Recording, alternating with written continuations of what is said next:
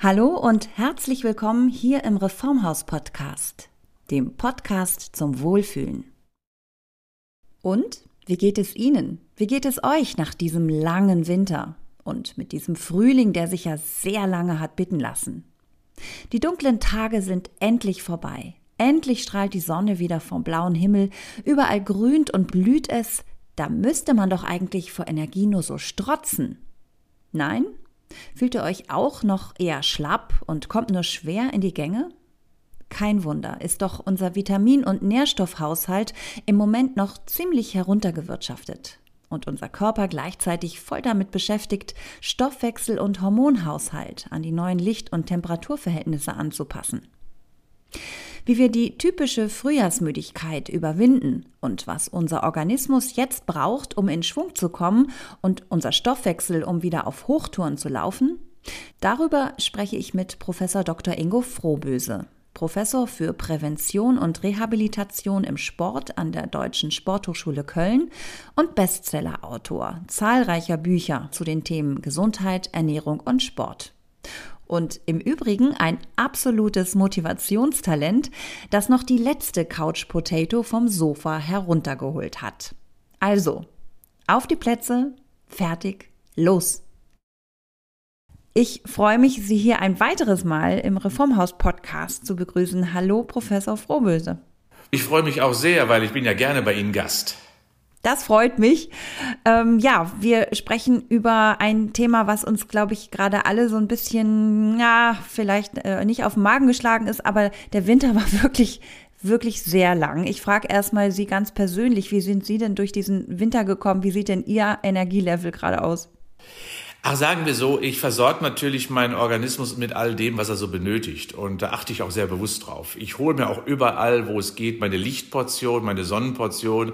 Und ähm, wir haben natürlich auch manchmal die Möglichkeit gehabt, jetzt über Weihnachten und Neujahr waren wir nämlich vier Wochen in Italien, also auch dort etwas neues Licht zu tanken. Und davon profitiere ich auch jetzt noch. Ja, das ist natürlich eine gute Ausgangslage für Sie und ähm, trotzdem glaube ich, dass viele Menschen jetzt immer noch in so einem gewissen Energietief äh, sind, so gefühlt noch, noch im Winterschlaf. Was bedeutet das denn eigentlich durch, durch diesen langen Winter, durch diese lange Dunkelheit? Ähm, wie sieht's denn aus mit unserem Energielevel? Ja, das müssen wir natürlich wissen. Wir kommen ja aus einem hellen Sommer über den Herbst, der ja auch nicht sehr toll war, dann in eine dunkle Jahreszeit hinein, die ja viel Umstellungen im Körper eigentlich auch verlangt, damit wir uns da anpassen. Die Temperatur wird anders, das Licht wird eben anders und somit verlaufen einige biochemische Prozesse grundsätzlich, die auch der Energiebereitstellung dienen, natürlich auch anders. Und wir kennen das ja aus der Tierwelt. Gerade im Winter fahren also viele Tiere zurück, sie gehen sogar in den Winterschlaf. Und bei uns ist es nicht ganz so tief, aber auch wir haben ja gerade in den Wintermonaten nicht unbedingt die große Bereitschaft, groß Leistung zu erbringen. Da ist die Couch schon magnetisch.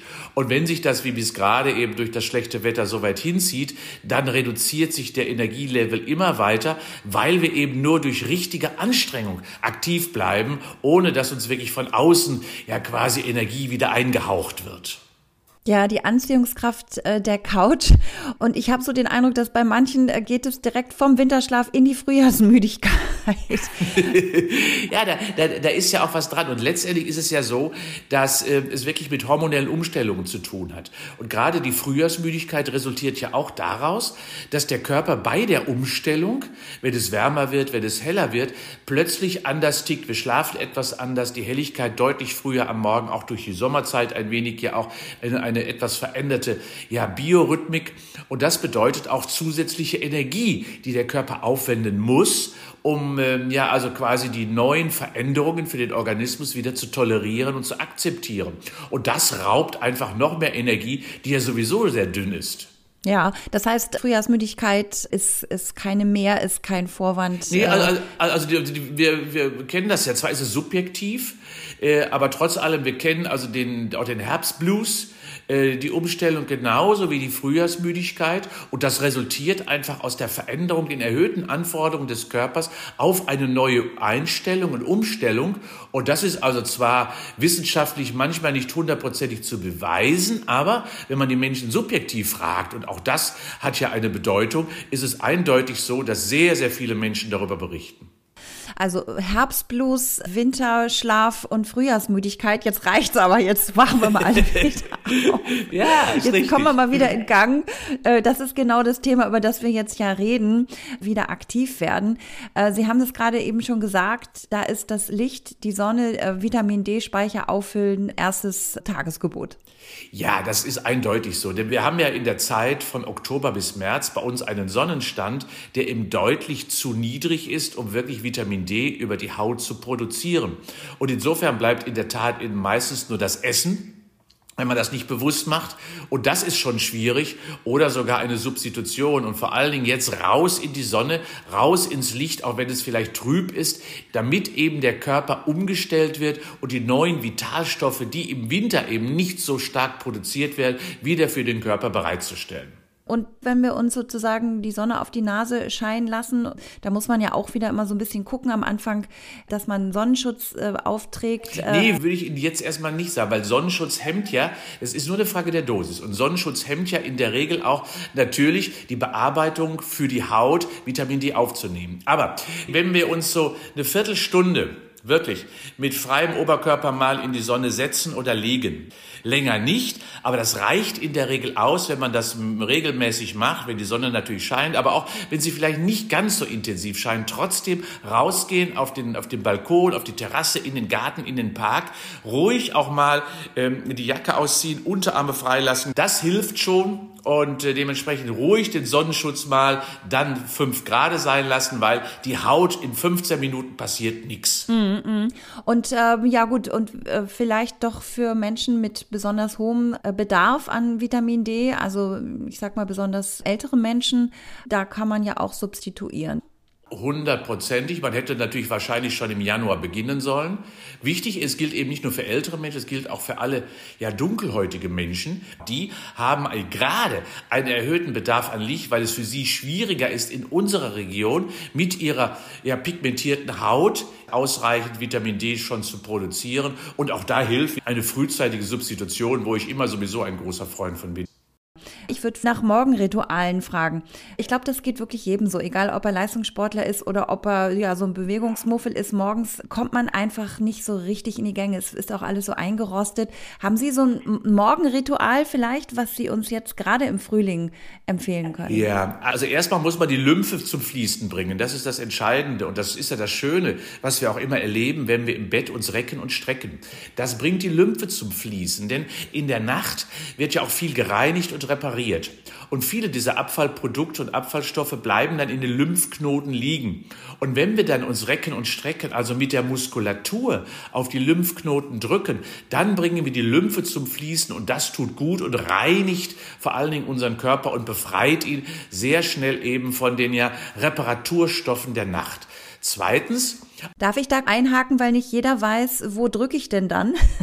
Ja, also man muss einfach nur Muskeln anspannen, indem man zum Beispiel äh, gerade die, ähm, die Oberarme anspannt, die Brust ein wenig rausdrückt. Das ist insbesondere die großen Lymphknoten dann in der Achsel und ruhig auch mal äh, Gesäß anspannen, Beine anspannen, Bauchmuskulatur anspannen, weil das hilft insbesondere den großen Lymphknoten im Bereich des Bauches und der Leiste.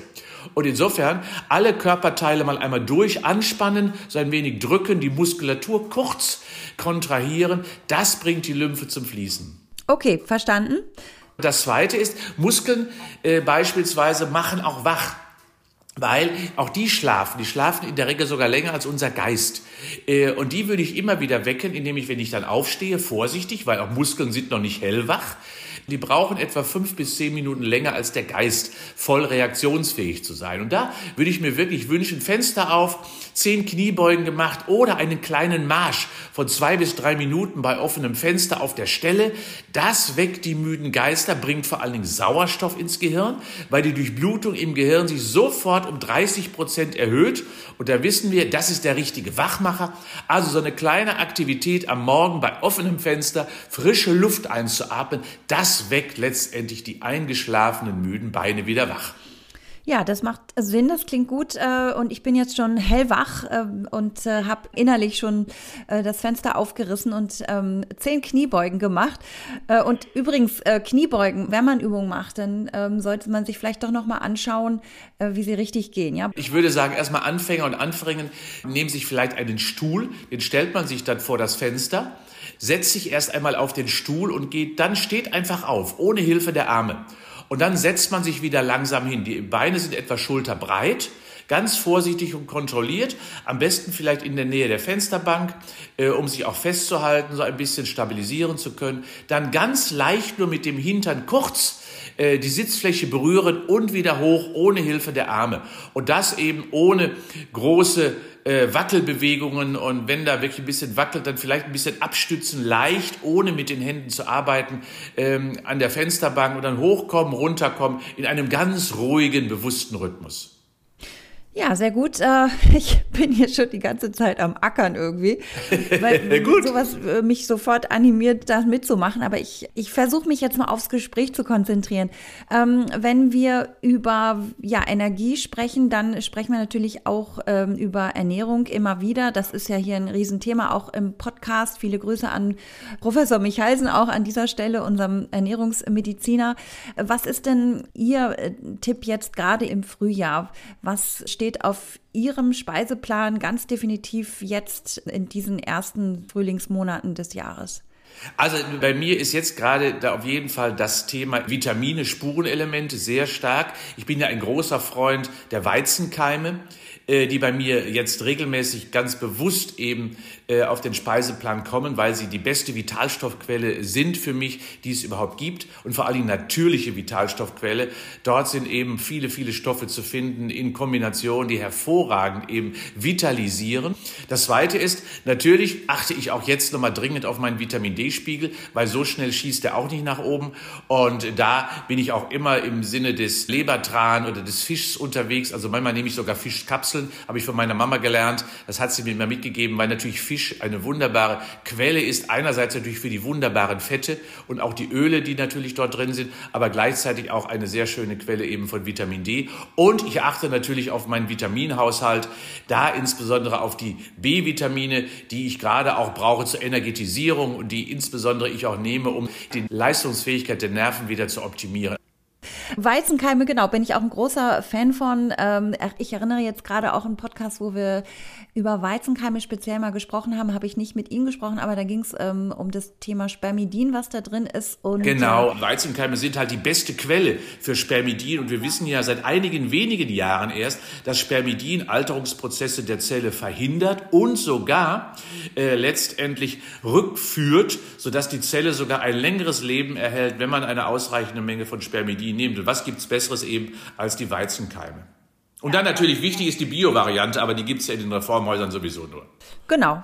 Tolles Zeug kann ich nur sagen und schmeckt auch gut.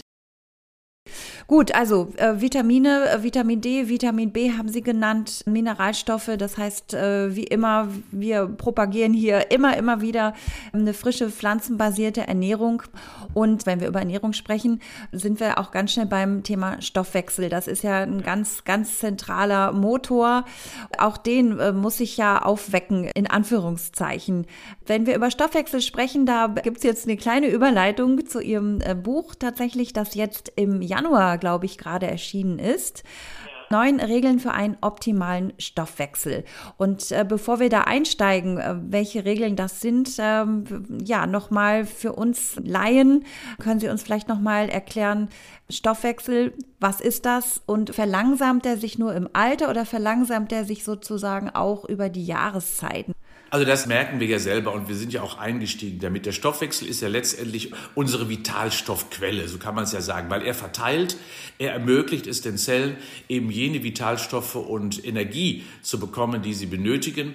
Und das ist natürlich auch biorhythmisch geprägt und das eben nicht nur im Tagesverlauf, sondern auch im Jahresverlauf. Das bedeutet also ja, auch der ist natürlich jetzt verlangsamt wir essen ja meistens etwas süßer und fetter, aber völlig normal. War das früher, weil wir es früher auch ver verbrannt haben, konnten wir uns das leisten.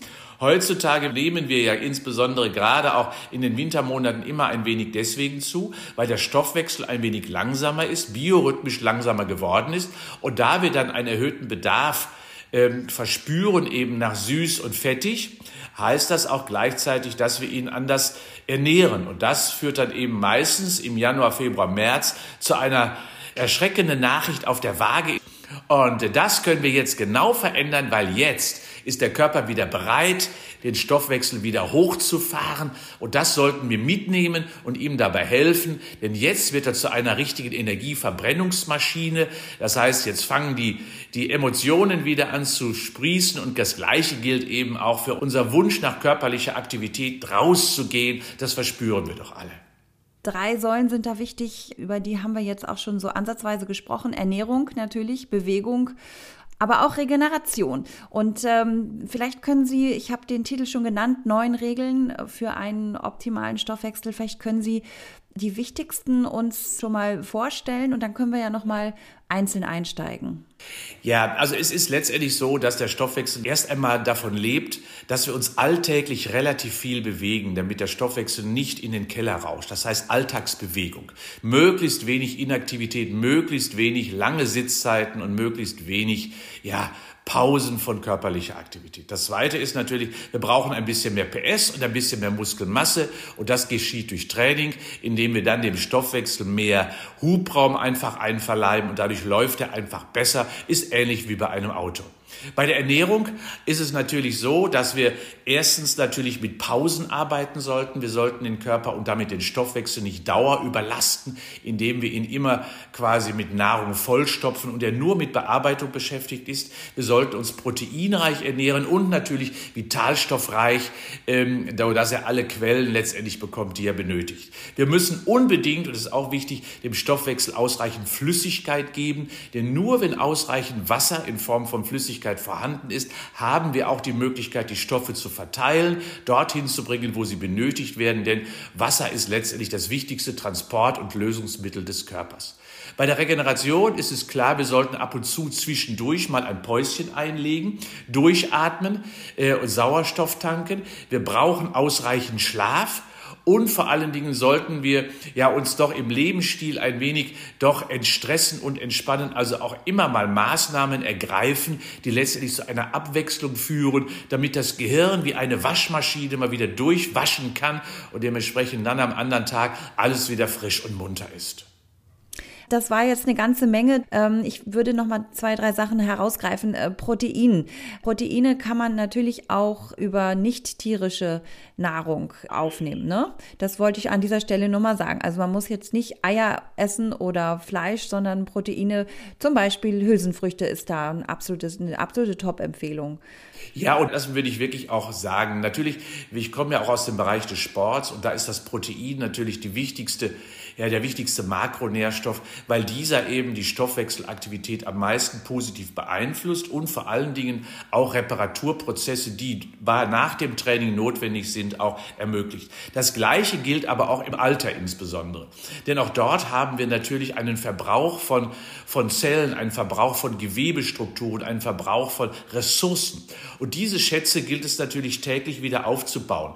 Und das ist Regeneration. Und dafür braucht der Körper natürlich den wichtigsten wichtigsten Baustoff und das ist nun mal das Protein. Und dabei denken die meisten Menschen fälschlicherweise eben an tierische Produkte. Nein, es gibt wunderbare Quellen, unter anderem eben die Hülsenfrüchte, aber auch Sojaprodukte, Tofu-Produkte beispielsweise toll. Und eine der wichtigsten Quellen für mich ist sowieso die Sojabohne, Edamame, die asiatische Form.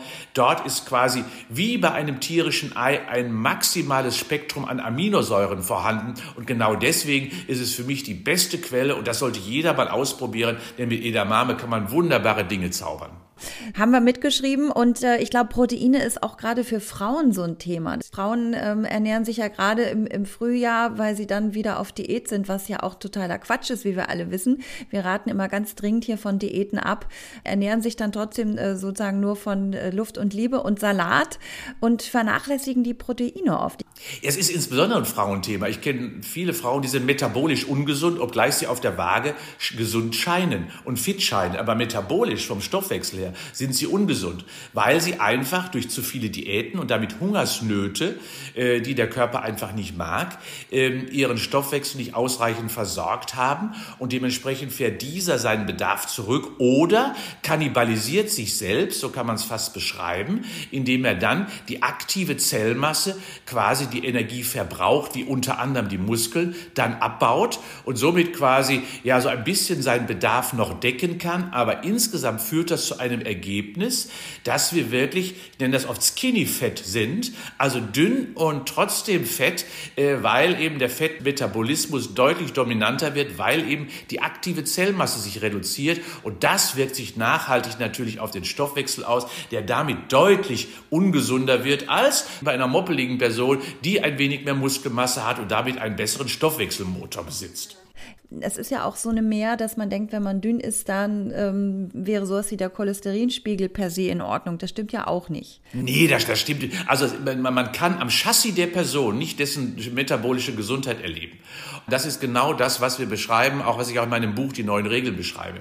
Letztendlich ist es mir wichtiger, lieber moppelig und fit als schlank und unfit weil letztendlich aus dem Innenleben heraus, aus der Fähigkeit der Zelle, äh, Energie zu produzieren, Vitalstoffe zu nutzen, Stoffwechselaktivität zu fördern, Temperatur zu schaffen, aufzubauen, umzubauen, zu reparieren, Alterungsprozesse zu verhindern, das kommt immer nur aus einer intakten Zelle heraus. Und das schaffe ich immer dann nur, wenn ich den Körper ausreichend versorge mit dem, was er benötigt. Und das schaffe ich natürlich nicht mit Hungersnöten. Und wenn man sich dann wirklich nur mit Wasser ernährt, wie in, von den meisten Tomaten beispielsweise, dann muss man sich nicht wundern, dass der Körper einfach Alterungsprozesse früher einleitet, obgleich man sich vermeintlich gesund, wie man so in der Gesellschaft sagt, ernährt, was aber gar nicht gesund ist.